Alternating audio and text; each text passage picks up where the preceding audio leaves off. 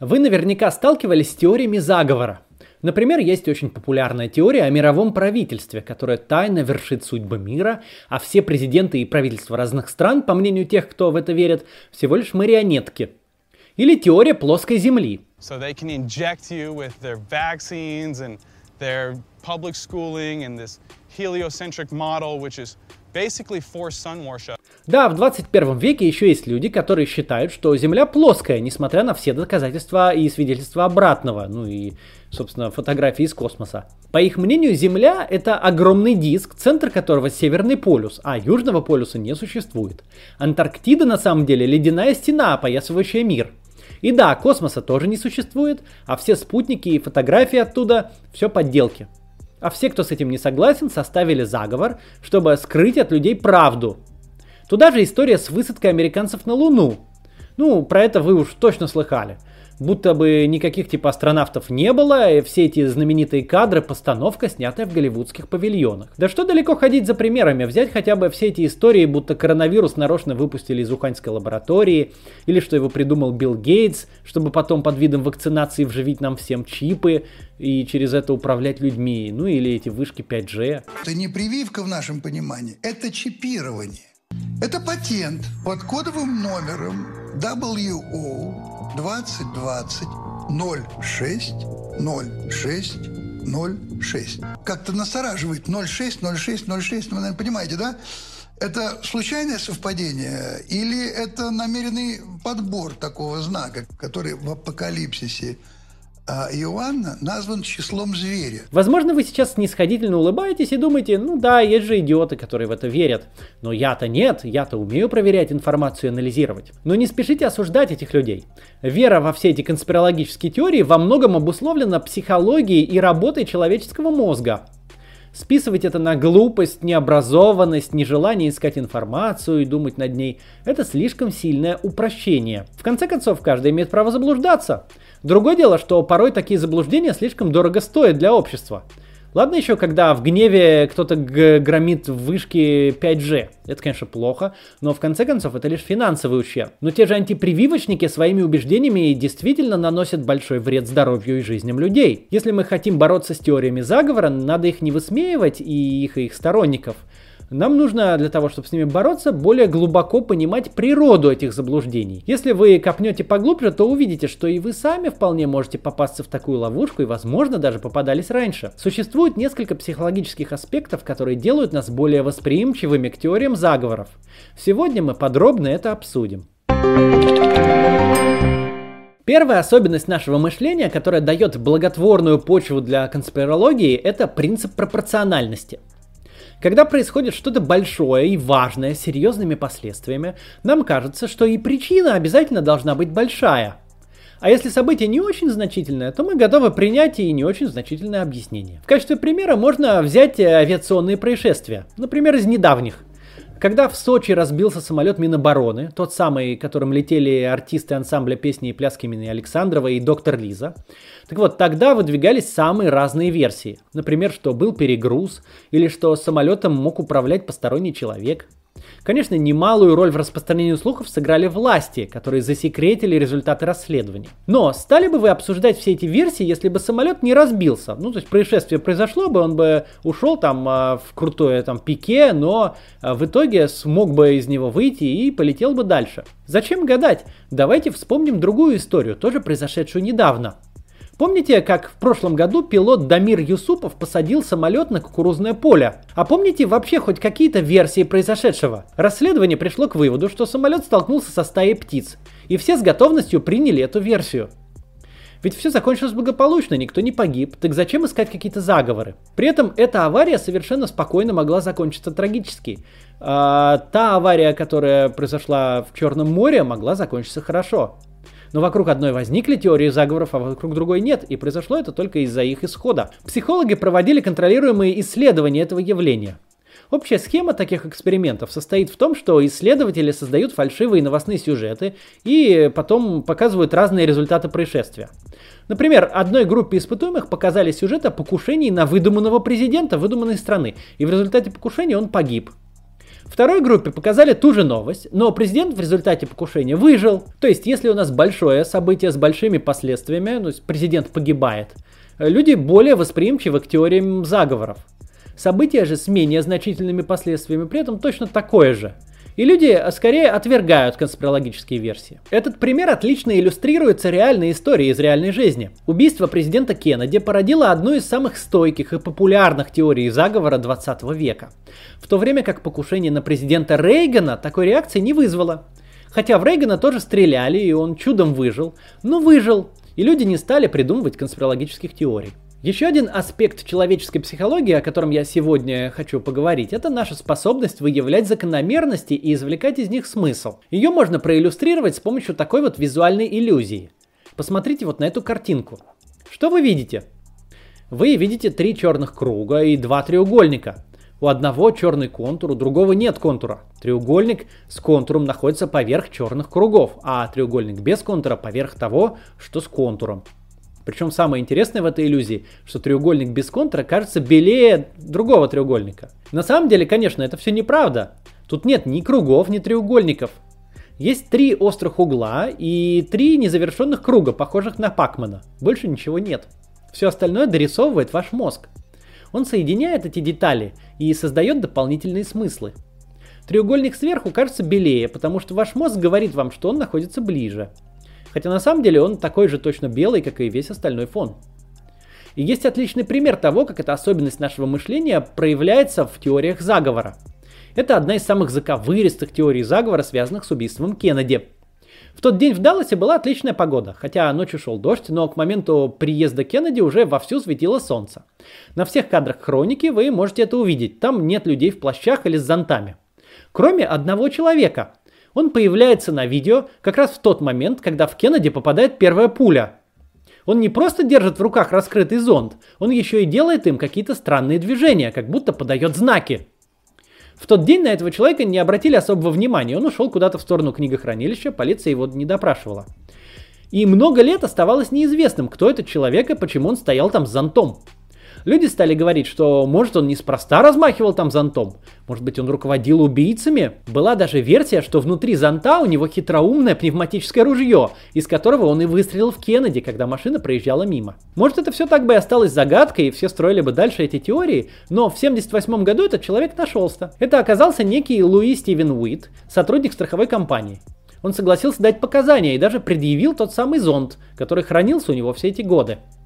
Никакого ружья в нем, конечно же, не было. Что до мотивов странного поведения, Уит действительно преднамеренно э, действовал. Но смысл его действий был максимально далек от предположений конспирологов. Оказалось, что с помощью черного зонта Уит хотел выразить свое осуждение семье Кеннеди. Дело в том, что отец э, президента Кеннеди, Джозеф Кеннеди, был послом США в Великобритании во время Второй мировой войны и поддерживал политику умиротворения агрессора, которую тогда проводил в отношении Гитлера британский премьер Чемберлен.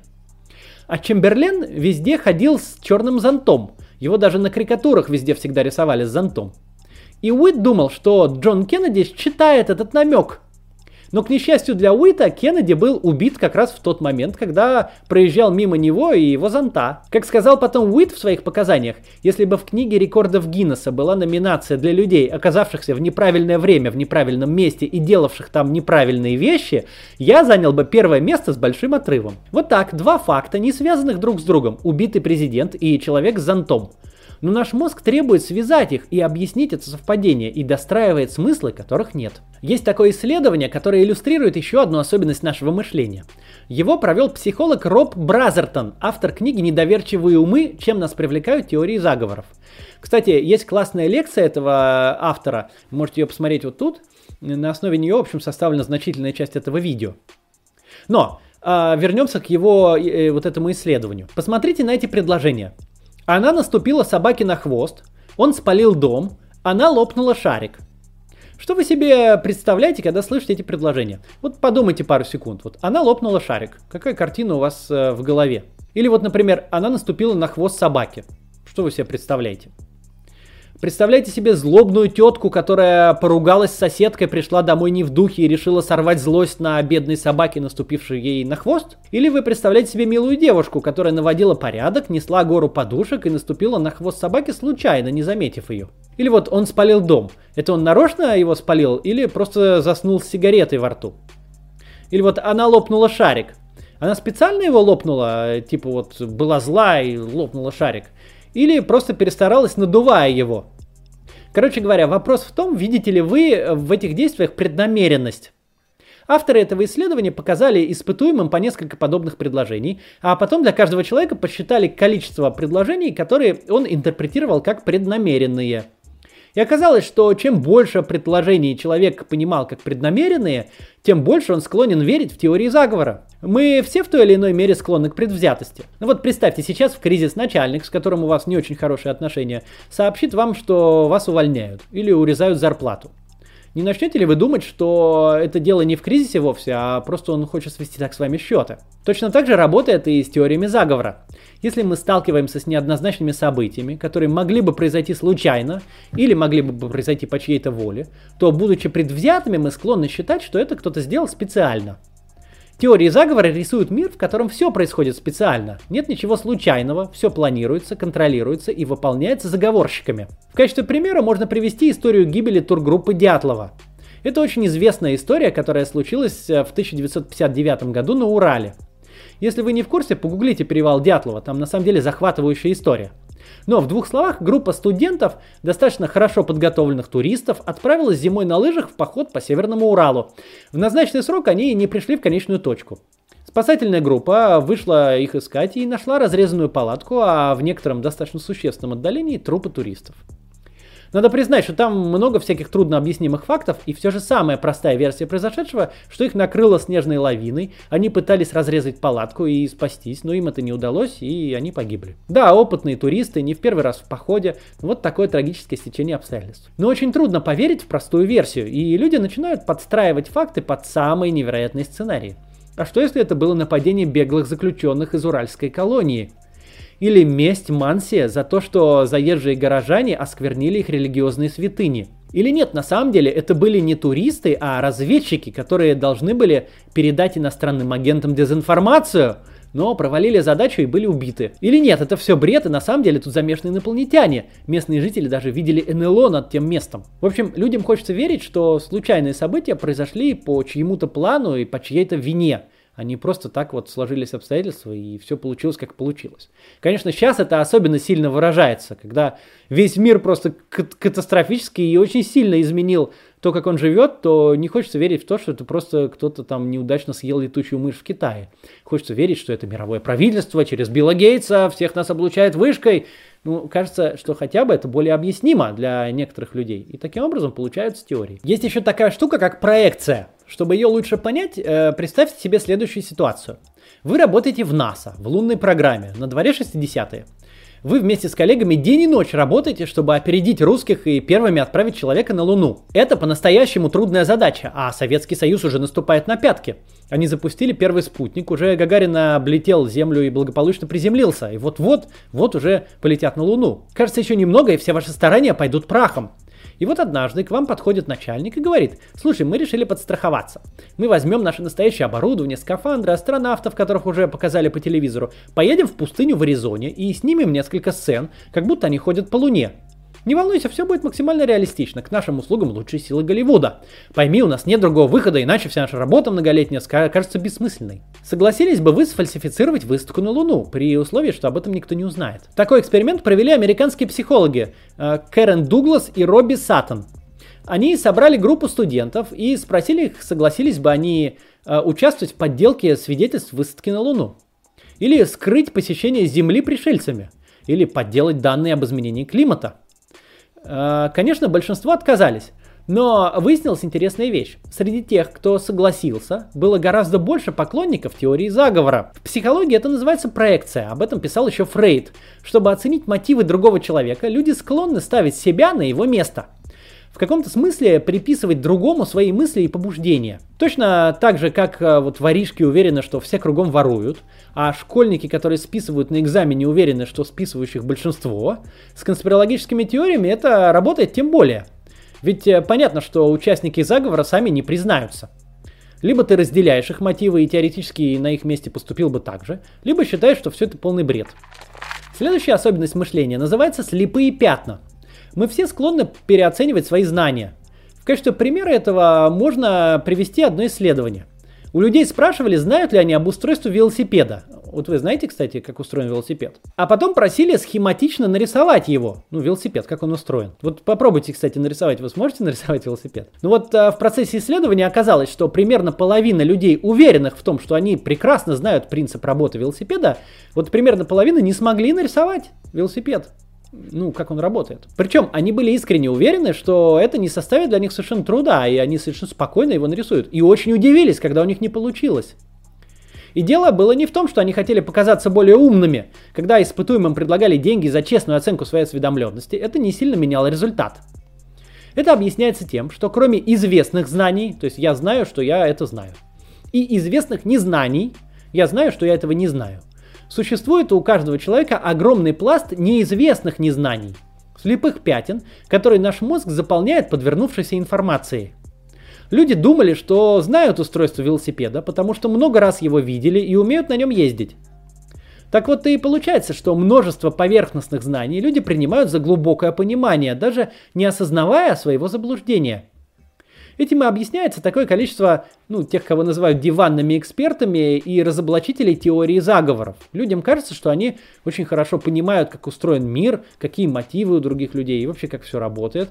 И начинают делать на основе этого суждения, иногда даже записывать это все в интернет или рассказывать по телевидению. Кстати, кто не знает, если вы сложите все цифры на рулетке в казино, вас будет ровно 666. Вообще абсолютно ужасно, что по телевидению транслируются подобные вещи. Это полная безответственность э, э, тех, кто руководит телеканалами. Ну, собственно, совершенно понятно, почему это у нас происходит, но тем не менее такие вещи могут привести к очень опасным последствиям в обществе, если транслировать подобные заблуждения.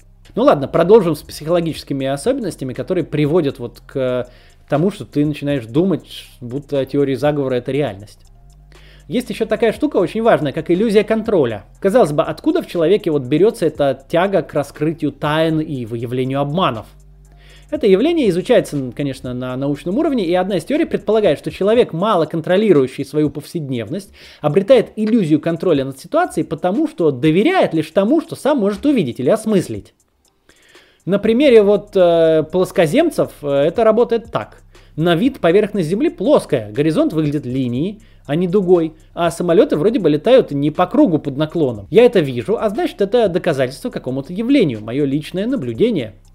Эта иллюзия контроля – основа любой конспирологии, и кроме того, она дает человеку ощущение благого дела, спасительной миссии и в определенном смысле власти. В ситуации неопределенности людям так становится спокойнее жить.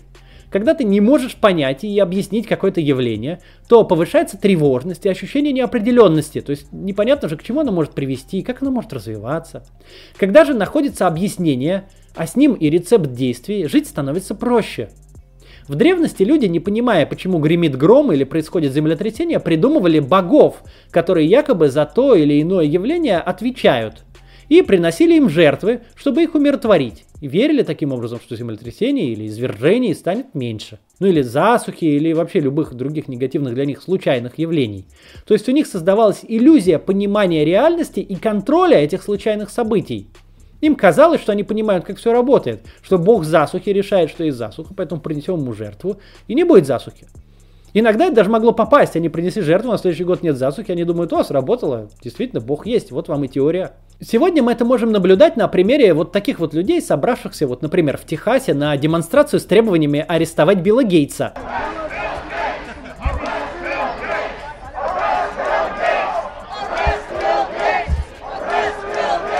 Эти люди верят, что в коронавирусном кризисе виноват создатель Windows, и если его арестовать, то дела наладятся так жить проще чем а, вот опять же вот вся эта история о том, что кто-то съел летучую мышь и вдруг оно все так развилось само. И главное непонятно, что с этим теперь делать и как избежать этого вновь. Так проще жить, и теории раскручиваются. А в период пандемии отчаяние Э, людей особенно сильно связано с отсутствием контроля, потому что вот это все так и работает, и, следовательно, беспомощностью. В это время человек особенно уязвим к идее, что все вокруг это заговор против него или против э, других подобных ему людей, например, бедных или там где-нибудь работающих.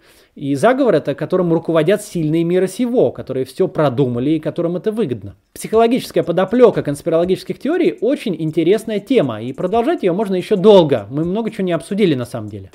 Но важно понимать, что эти психологические особенности нашего мышления, которые я описал, свойственны всем людям. Это даже происходило со мной. Вот в 15 лет я был уверен, что э, выставки на Луну не было. Я тогда прослушал слишком много пропаганды на каком-то э, российском телеканале, и там рассказывали такую вот версию, и я в нее реально поверил. Довольно скоро я, конечно, понял, что это все бред, но вот э, э, это со мной даже происходило. Я думаю, что большинство из тех зрителей, которые смотрят этот вот э, ролик, э, случалось это и с вами. Наверняка вы верили в те или иные теории заговоров или просто теории, которые потом находили ошибочными. Все мы в разных э, вопросах можем поддаваться там общественному мнению или привлекательным объясняющим все и простым вещам. А уж особенно в России мы можем быть подвержены влиянию пропаганды, которая из каждого утюга вещает, совершенно не проверяет никакую информацию и иногда даже специально накручивает людей, чтобы они поверили, э, например, в то, что на митинге выходят э, все только за оплату или еще что-то подобное. А может уже в иностранных спецслужбах разработана целая операция, чтобы протестующего в столкновениях наш полицейский или наш росгвардеец взял да убил по договоренности за определенную плату. Когда мы во что-то верим и начинаем вот в это верить, то полностью отключается критическое мышление – вы можете посмотреть видео любого из конспирологов, и вы там увидите, например, множество ссылок на авторитеты и даже иногда научные материалы или какие-то выхваченные куски из э, выступлений или из событий. Э, потому что когда человек уже убежден в чем-то, он начинает из всего потока информации выхватывать то, что подтверждает его позицию.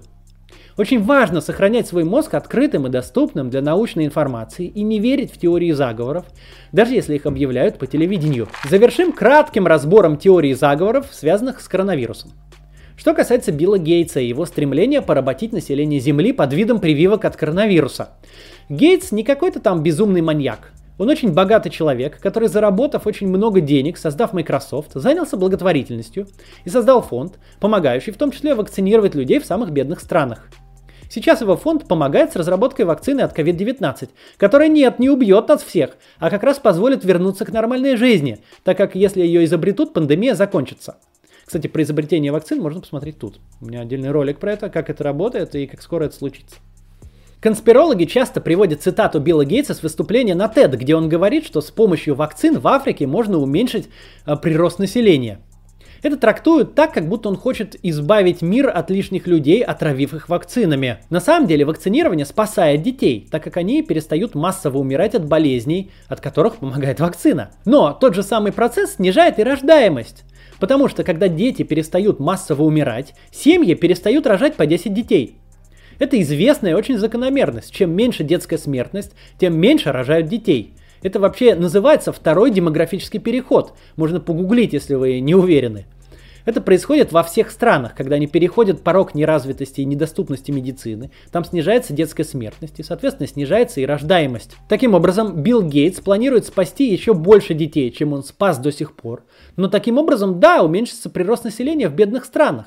Так как из-за того, что там не каждый третий ребенок будет не доживать до 5 лет, а абсолютное большинство детей будут доживать до 5 лет, снизится и рождаемость. По поводу 5G. Волны 5G не подавляют иммунитет и не связаны с распространением коронавируса. Вон в Иране нет 5G, а по заболеваемости COVID-19 они в первых рядах. Волны, которые излучают вышки 5G, менее мощные, чем видимый свет, и недостаточно сильны, чтобы навредить человеку. Насчет того, что коронавируса никакого не существует. К сожалению, он есть, и, к сожалению, люди от него умирают. Вот, например, в США сравнили смертность за последние 5 лет с нынешним уровнем. Она заметно выше, и в некоторых штатах вообще даже на 50%. Похожая картина и в европейских странах. Вот смотрите, общий график избыточной смертности в европейских странах, где ведутся наблюдения. Как видите, в 2020-м смертность существенно выше. И нет, это не только у пожилых людей. Вот смотрите график избыточной смертности для возрастов от 15 до 64. Ссылка на этот материал будет в описании. Если вы хотите поподробнее понять э, ответы научные и вообще все остальные на все вот теории заговоров, которые возникают сейчас, посмотрите вот этот ролик Варламова. Он э, подробно поговорил с нужными экспертами, и там длинный ролик, объясняющий все. Мы здесь просто это кратко затронули, чтобы уж два раза не вставать. В общем, короче, не полагайтесь на простые объяснения и старайтесь смотреть на вещи с разных сторон. И не верьте в теории заговора. Теперь вы понимаете, откуда они берутся. Распространите это видео.